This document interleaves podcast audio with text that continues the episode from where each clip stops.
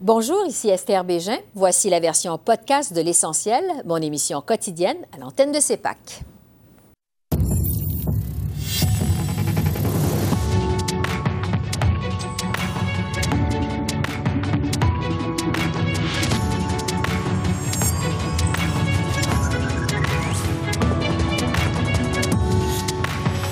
Ce soir, seuil d'immigration fédéraux et initiative du siècle. Le gouvernement Trudeau prend ses distances. On analyse cette affaire avec notre panel de journalistes. Et un nouveau sondage dévoile les attentes des Canadiens envers Pierre Poilievre. L'agrégateur de sondage Éric Grenier est avec nous.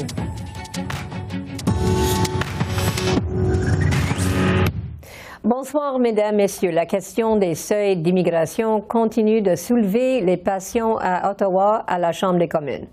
Le Bloc québécois a profité de sa journée de l'opposition pour déposer une motion dénonçant l'initiative du siècle, ce plan d'un groupe de pression pour atteindre 100 millions de Canadiens en 2100. De son côté, le ministre de l'Immigration, Sean Fraser, a pris pour la première fois ses distances avec cette initiative. 100 millions de personnes d'ici 2100. Tout le monde au Québec voit bien que le Century Initiative, c'est pas l'initiative du siècle. Le premier ministre du Québec a même déclaré qu'il s'agissait d'une menace pour notre nation. L'Assemblée nationale a adopté pas une, pas deux, trois motions unanimes contre ces cibles. Tous les élus du Québec sont contre. C'est pas parce que c'est des méchants nationalistes, c'est parce qu'ils n'acceptent pas une transformation aussi radicale du Québec sans débat et sans leur avis. Le gouvernement s'engage-t-il à ne pas hausser l'immigration jusqu'à 100 millions de citoyens en 2100? Bravo! L'honorable ministre de l'Immigration. Monsieur le Président, euh, permettez-moi d'être très clair. Le plan pour l'initiative du siècle n'est pas la politique de notre gouvernement. C'est très, très important pour appuyer des personnes qui travaillent dans notre communauté qui fait des contributions essentielles pour améliorer la qualité de vie pour les Canadiens. Mais c'est possible, c'est important, c'est essentiel d'accueillir des nouveaux arrivants et protéger les poids démographiques des francophones en même temps. Ce n'est pas juste possible, c'est la politique de ce gouvernement maintenant.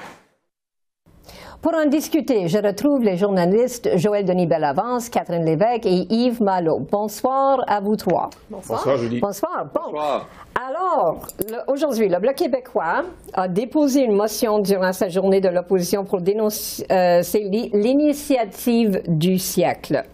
Le gouvernement a finalement clarifié que sa cible n'est pas de faire passer la population du Canada à 100 millions de personnes d'ici 2100. Alors, Joël Denis. Est-ce que le Bloc québécois exagère l'importance de ce plan de M. Barton et les autres? Bien, euh, en quelque sorte, un peu, je vous dirais, parce qu'il y a eu une manchette dans le Journal de Montréal en fin de semaine euh, qui mettait en, relief les soi-disant intentions du gouvernement fédéral à cet égard. Mais le gouvernement Trudeau euh, n'a jamais dit qu'il cette cible de 100 millions d'habitants au Canada d'ici 2100 était sa cible. En fait, c'est quand même assez... c'est presque un débat théorique, Julie, pour la raison suivante. Le gouvernement fédéral établit ses cibles en matière d'immigration à chaque pour trois ans. Mhm. Et ça a toujours été l'objectif du gouvernement canadien depuis les 40 dernières années au moins, d'attirer ou d'accueillir 1% l'équivalent de 1% de sa population, ce qui veut dire à peu près 400 000 aujourd'hui. Mhm. Donc, on n'est pas loin de ce qui était avancé dans l'initiative peut-être par année, sauf que dans en 2100, le gouvernement libéral Justin Trudeau serait-il encore au pouvoir? Ça se peut. On ne sait jamais. Il y aura pas mal d'autres gouvernements euh, dans l'intervalle mhm. et d'autres gouvernements auront probablement d'autres euh, priorités, peut-être que d'augmenter autant les sites d'immigration. Donc, c'est un peu euh, un débat très théorique qui a pris de l'ampleur en raison de l'importance qu'il lui a accordé les médias québécois. Oh, excellent. Alors, Catherine, qu'est-ce que vous pensez de sa controverse? Mon Dieu, ben, je, pense qu'effectivement, c'est une controverse qui a été un peu euh, bon, fabriquée, là, justement, par, les journaux de Québécois, parce qu'effectivement, ça n'a jamais été l'intention du gouvernement. Oui, on peut faire des liens à dire que, bon, l'initiative du siècle c'est Dominic Barton, c'est un proche du gouvernement Trudeau, euh, mais dans les faits, justement, le gouvernement n'a pas l'intention de faire ça. Je pense que vraiment, ce qu'on voit en ce moment, c'est que ce débat-là est repris par le Bloc québécois, mais aussi par la CAQ à Québec, euh, parce que ça fait leur affaire, en fait, de, de bon, de taper sur le, le sujet qu'est l'immigration. François Legault, il y a eu des semaines assez difficiles récemment avec le troisième lien, entre autres, et là, il se retrouve là, en fin de semaine euh, à son propre congrès. Il va faire face à un vote de confiance. Donc, il avait besoin justement de quelque chose là, pour euh, peut-être faire peur aux gens un peu, peut-être justement là, bon, se faire son tough là, face à Justin Trudeau. Alors, l'immigration, c'est toujours un, un sujet qui revient comme ça. Et même chose pour le Bloc québécois là, qui défend euh, les, euh, les intérêts du Québec. C'est Voilà. ça. Alors, Yves, est-ce que tu penses qu'on doit croire au gouvernement que c'est pas leur plan, le plan Burton? Euh, c'est probablement, euh, ils ont reculé, euh, euh, il y avait peut-être idée de jeter un œil là-dessus et ils ont changé d'avis devant le tollé. Mais euh, il faut comprendre que n'importe quel plan, pour n'importe qui, est une menace si c'est fait n'importe comment. Et dans ce cas-ci, le ministère des Migrations du Canada a fait la preuve qu'il est souvent dans le n'importe comment. Et il a fait la preuve qu'il y avait de la misère déjà à accueillir les immigrants qui se présentent à nos frontières, alors que les gouvernements provinciaux se méfient euh, du ministère de l'Immigration du Canada. Je peux le concevoir très facilement, mais en même temps, un plan bien fait n'est pas une menace, mais à condition d'être bien fait. C'est ça. Alors, Joël Denis, hier, dans l'Assemblée euh, nationale au Québec, euh, le gouvernement et les élus ont, euh, ont- passé une motion pour dire que euh, le plan du, gou- du gouvernement de 500 000 nouveaux immigrants est incompatible avec la protection de la langue française. Alors, qu'est-ce qui se passe là? Oui, ça c'est intéressant. hein. Évidemment, euh, je pense que la, question de l'immigration est devenue la, nouvelle pomme de discorde entre la- le gouvernement euh, euh, fédéral et le gouvernement de François Legault. C'est un peu comme la reconnaissance du Québec comme société distincte. Maintenant, c'est l'immigration qui a pris ce genre de nouveau symbole, l'immigration. Euh, évidemment, il y a un train qui a quitté la gare pour ce qui est de l'immigration. Le gouvernement fédéral a hein, euh, choisi que euh, ça nous prend plus d'immigrants pour combler les nombreux postes qui sont vacants au pays. Le gouvernement de la CAQ veut aller un peu plus lentement, sauf que le gouvernement de la CAQ a quand même des pouvoirs d'immigration, ça c'est un fait établi. Et euh, les, pouvoirs qu'il a en ce moment, il ne les utilise pas de façon efficace. On a rapporté des cas de citoyens, euh, de gens qui voulaient venir au Québec, qui attendent deux ans et plus pour euh, se faire accepter par le Québec, alors que quand d'autres se pointent euh, en Ontario, par exemple, font leur demande à partir de l'Ontario, ça prend six mois. Donc, il y a véritablement un gros problème pour ce qui est de euh, les- les- la question de la gestion de l'immigration au Québec, alors qu'au fédéral, ça roule un peu plus rondement pour ce qui est du traitement des applications euh, pour devenir citoyen canadien. Donc, c'est la nouvelle pomme de discorde et elle risque de l'être pour un bon bout de temps parce qu'il y a deux points de vue divergents entre Québec et Ottawa sur cette question et ça va l'être pour les années à venir. Bon, puis euh, le Québec dit qu'ils n'ont pas même été consultés là-dessus. Euh, c'est ça que le ministre nous a dit dans une entrevue. Euh, alors, est-ce que tu penses que ça, ça augmente les tensions ou est-ce que ça crée des tensions entre le Québec et le fédéral? Ben, je pense que les tensions étaient déjà existantes, là, dans le sens que bon, ces, ces cibles-là d'immigration ont été annoncées l'automne dernier. C'est- pas, ben, ça, nouveau. c'est pas nouveau. Euh, et, et déjà à ce moment-là, ben, il y avait des questions, bon, à savoir, euh, ben là, euh, le- bon, la CAC avait dit qu'ils étaient prêts à accueillir là, 50 000 immigrants par année. Euh, c'est pas beaucoup. Là, François Legault pourrait peut-être réviser ce chiffre-là. Puis là, il y avait des questions à savoir, ok, ben là, c'est- tu sais, 50 000 sur 500 000, c'est bon, c'est c'est le C'est dixième. 10%. Euh, et nécessairement, le poids démographique du Québec va diminuer avec le temps si on s'en tient à ces cibles-là. Il y a aussi toute la réalité de la pénurie de main-d'œuvre là, qui vrai, justement euh, fait c'est beaucoup, beaucoup, beaucoup de pression, disons, sur le gouvernement du Québec à ce moment-ci. Alors euh, voilà, je pense que bon, c'est quelque chose qui va continuer. Je pense que M. Legault, bon, il agite toujours le, le fait qu'il veut avoir tous les, tous les pouvoirs en immigration au Québec ça arrivera pas. Le fédéral va pas céder là, bon, les, les seuls pouvoirs qu'ils ont encore au Québec, c'est-à-dire la réunification familiale, les réfugiés. Euh, mais bon, ça va continuer d'être une chicane, je crois, là, récurrente euh, entre les deux paliers de gouvernement. Oui, puis surtout avec le, le gouvernement du Québec, la priorité, c'est de sauvegarder le français aussi. Oui. Et euh, alors, Yves, Mais le Parti néo-démocrate, il dit que euh, ce débat risque de devenir toxique et encourager des sentiments anti-immigrants. Est-ce que tu trouves ça? C'est malheureusement une possibilité.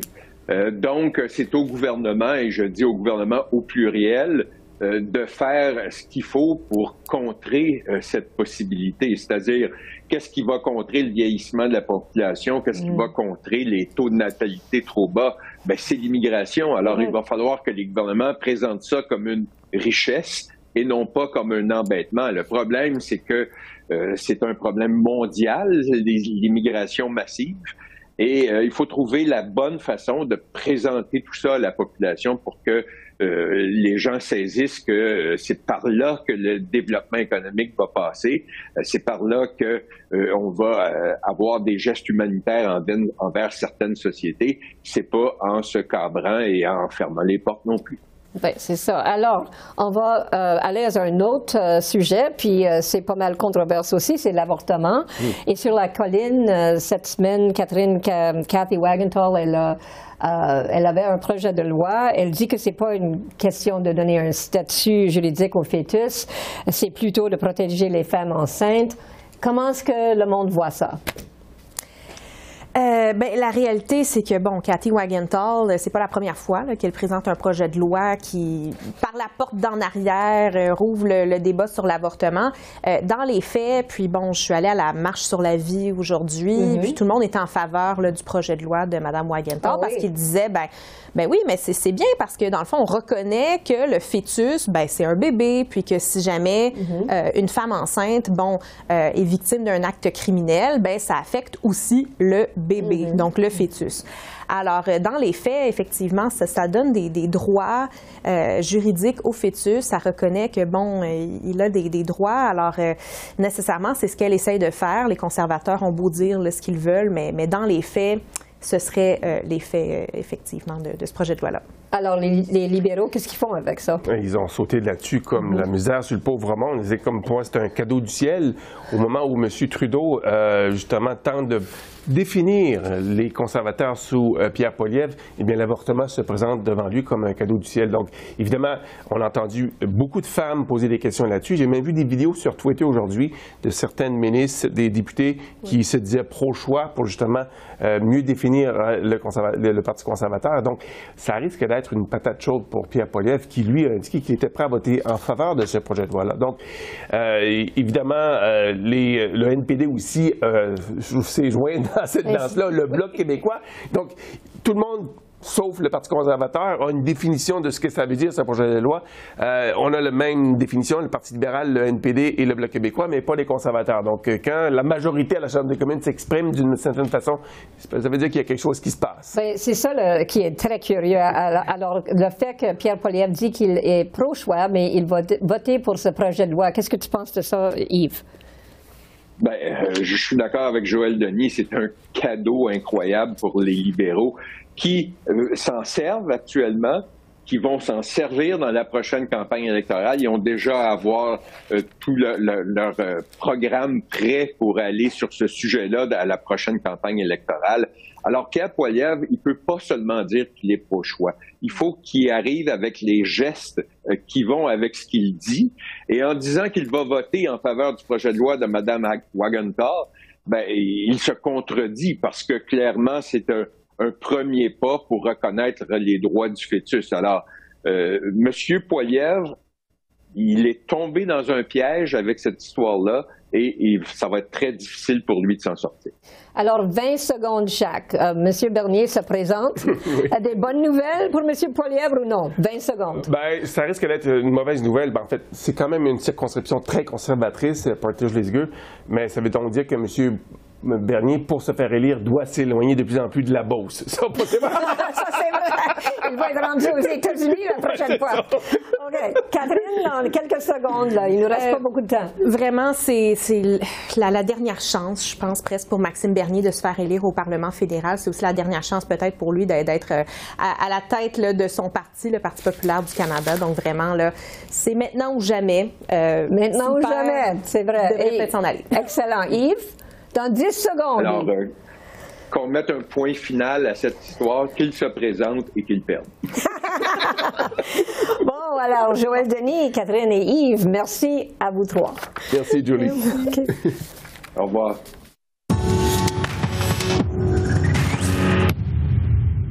La firme Abacus vient de publier un sondage réalisé du 29 avril au 3 mai sur les attentes des électeurs et des partisans conservateurs face au chef Pierre Poilievre.